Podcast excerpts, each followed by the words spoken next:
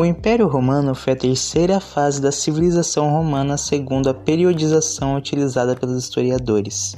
Iniciou-se em 27 a.C.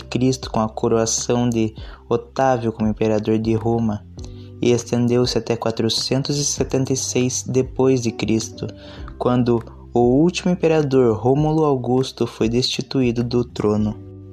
Evento que colocou fim no império em sua porção ocidental. Esse é o período da centralização do poder em Roma, pois ele migrou das mãos do Senado para a figura do imperador.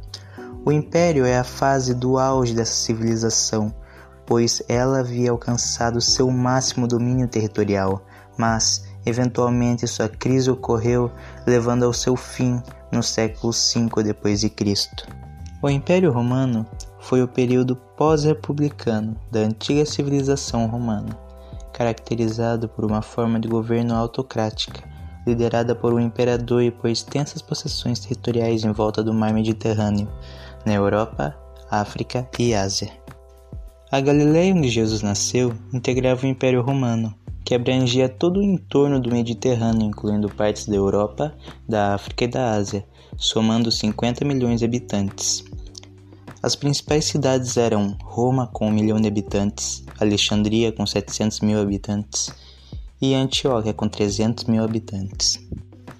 Augusto era o imperador quando Jesus nasceu. É a imagem desse governante que Jesus observa em uma moeda, em uma passagem do Novo Testamento. Nessa passagem está escrito assim: Dai-me um dinheiro para o ver, e eles lhe trouxeram então disse-lhes: De quem é esta imagem e esta inscrição? Responderam-lhe: De César. Então, respondendo Jesus, disse-lhes: Dai, pois o que é de César, a César, o que é de Deus, a Deus.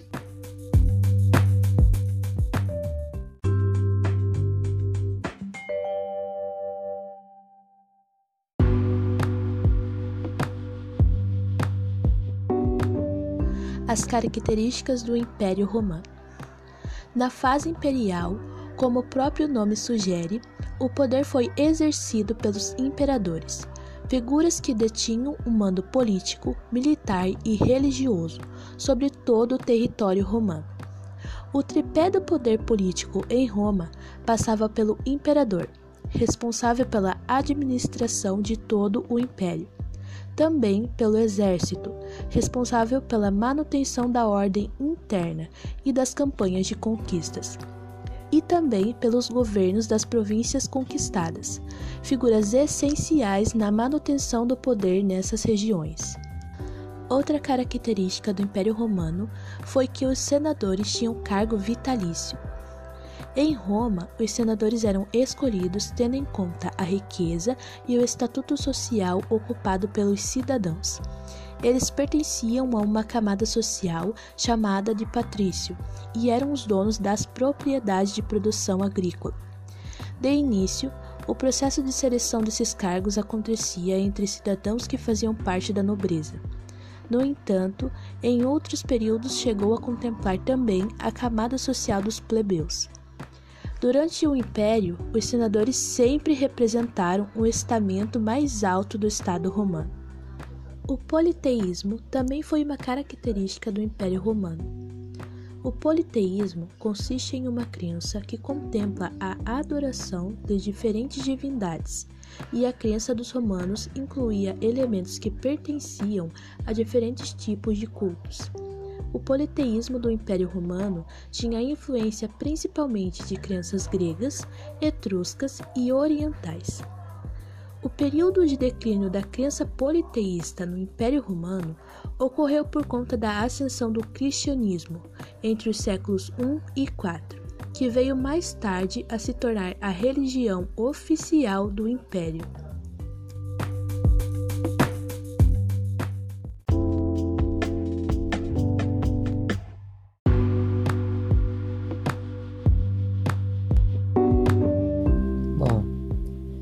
Disputa pelo poder gerou muitas guerras que desestabilizaram todo o império, fazendo com que fossem criados os triunviratos.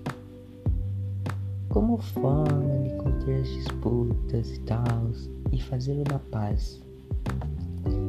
Existiram apenas dois triunviratos no final da República Romana, e ambos os dois resultaram em guerras. Ou seja, não era para fazer guerra, mas fez guerra. E tudo pelo controle do poder. O primeiro triunvirato viu Júlio César emergir como vencedor na disputa com Crasso e Pompeu. Isso foi mais ou menos em 46 a.C. Ele se tornou ditador vitalício, possuindo vários poderes que ninguém mais tinha sobre Roma. Júlio César foi assassinado por membros do Senado em 44 a.C. E com isso foi necessário formar um segundo triunvirato, também para fazer a paz, composto por seus apoiadores. Foi criado por Otávio, Marco Antônio e Lépido. Mas não deu nada certo e também resultou em novas guerras. E ao final desse triunvirato, dessa disputa, o Otávio, o apoiador Otávio, saiu como vencedor.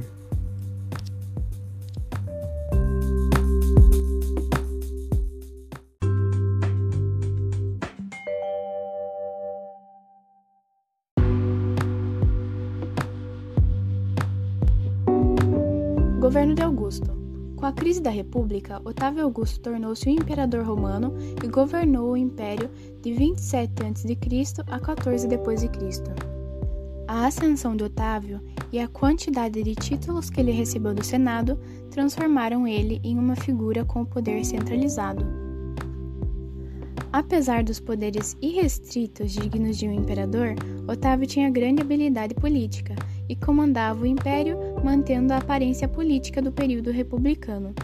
Seu reinado ficou marcado como um período de grande estabilidade política, além de prosperidade econômica e paz interna. A manutenção da paz interna e a estabilidade política permitiram que a agricultura passasse por um grande desenvolvimento e que, consequentemente, a economia romana melhorasse. Para as tropas romanas, ele também concedeu benefícios por conta de seus serviços prestados e realizou melhorias no sistema de cobrança de impostos. Essas e outras medidas criaram uma estabilidade política e social que permitiu o desenvolvimento econômico em Roma. No quesito militar, Otávio ficou famoso por conquistar novas terras para o Império Romano e também por resguardar as fronteiras romanas das ameaças que estavam nos limites do território. A segurança das fronteiras romanas contra os povos bárbaros era fundamental para a sustentação do império. Com a economia alta, Otávio deu início a uma campanha de revitalização de Roma e de apoio aos artistas. Tanto nessa cidade quanto em outros locais do império, Otávio ordenou a construção de uma série de importantes construções, como estradas, banhos públicos, aquedutos e etc. A realização dessas obras era uma forma de garantir a fidelidade das províncias ao imperador. A quantidade de obras realizadas pela direção de Otávio em Roma levou ele a exaltar-se, afirmando que, quando ele assumiu o posto, havia encontrado uma cidade feita de argila e que, em seu reinado, transformou ela em uma cidade de mármore. No entanto, apesar dessa prosperidade, ele também enfrentou problemas nos campos militar e político.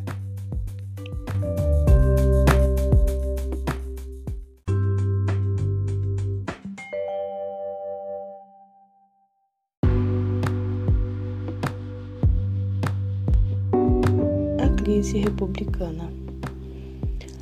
A fase do Império Romano foi consequência da crise que Roma enfrentou nos seus dois últimos séculos de república. Essa crise deu-se por meio de conflitos sociais como as convulsões sociais, a revolta de escravos por disputa de poder, revoltas essas que acabaram levando ao acontecimento de guerras civis A expansão dos direitos dos cidadãos também foi um dos motivos, além da reforma agrária, do êxodo rural e também a expansão territorial.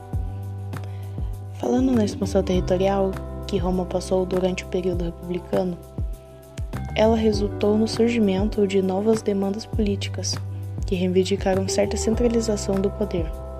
Os generais romanos que participavam das campanhas de conquista de Roma ganharam popularidade e passaram a ter ambições, algumas delas no meio político.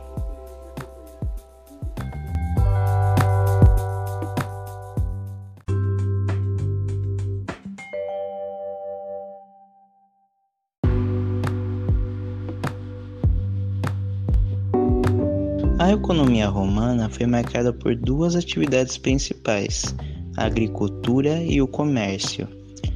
No Império Romano havia uma certa estabilidade econômica e, portanto, conseguiam manter uma única moeda corrente.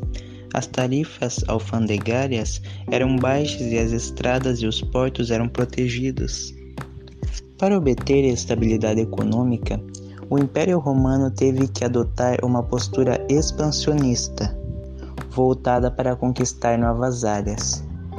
A moeda no Império Romano era conhecida como denário, palavra que acabou variando para dinheiro em português. As moedas eram de bronze, prata e ouro.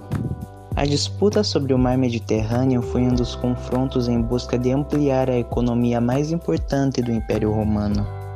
Nas guerras púnicas, Roma entrou em confronto com Cartago, no norte africano, a economia se sustentava pelo que era produzido nas províncias conquistadas. Sendo assim, a disponibilidade de alimentos em Roma era resultado da produção de grãos na Península Ibérica e no norte da África, por exemplo. A atuação de escravos era fundamental para o funcionamento dessa economia, uma vez que toda sua produção dependia dessa atividade. Estudos mais recentes conduziram a uma reavaliação positiva da dimensão e sofisticação da economia romana. As conquistas territoriais possibilitaram uma reorganização em larga escala do uso da terra, que resultou em excedentes agrícolas e especialização, particularmente no norte da África Métodos contabilísticos complexos que foram preservados em papiros sugerem elementos de racionalismo econômico.